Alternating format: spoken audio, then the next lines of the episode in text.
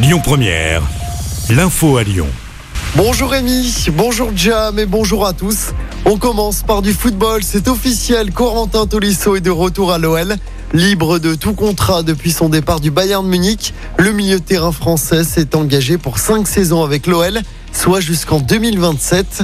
Présent ce matin en conférence de presse, Corentin Tolisso est revenu sur son retour à l'OL. On l'écoute quand j'ai parlé avec euh, sur le plan sportif avec euh, avec Bruno, c'est pas c'est pas un mot qui a fait tilt, c'est l'ensemble de de ce qu'il a pu me m'a vraiment dit que c'était euh, c'était le, le, moment de l'Olympique Lyonnais. Après pour pour Alex et Anto, c'était juste le fait de les de voir m'écrire et de me dire de de venir qui après j'ai pu voir aussi tous les messages sur les réseaux sociaux de, de tous les supporters. Et voilà, ils voulaient vraiment que que je revienne, je ressentais cet amour et et voilà, j'ai envie de de leur rendre gagnant avec l'Olympique Lyonnais.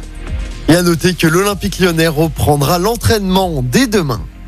Dans l'actualité locale, une grève ce vendredi à l'aéroport Lyon-Saint.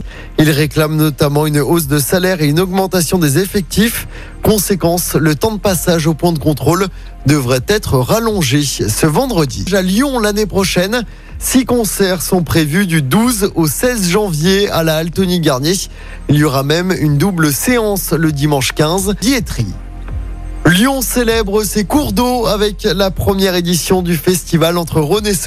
Ça débute aujourd'hui et ça va se terminer ce dimanche. sont prévus à Lyon, notamment à la Guillotière, à Lille-Barbe ou encore à la Confluence. Le programme complet est à retrouver sur notre site et sur notre application. De la région dès aujourd'hui, la journée est classée orange dans le sens des départs par bison futé. Même chose demain et dimanche. Et ça ne fait que débuter. On prévoit du rouge. Retour au sport en basket avec l'énorme coup réalisé également par Lasvel qui annonce l'arrivée de Nando De Colo.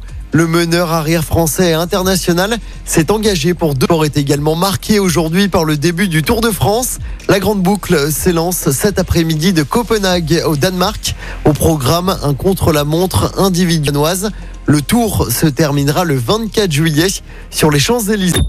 Écoutez votre radio Lyon Première en direct sur l'application Lyon Première lyonpremière.fr et bien sûr à Lyon sur 90.2 FM et en DAB+. Lyon Première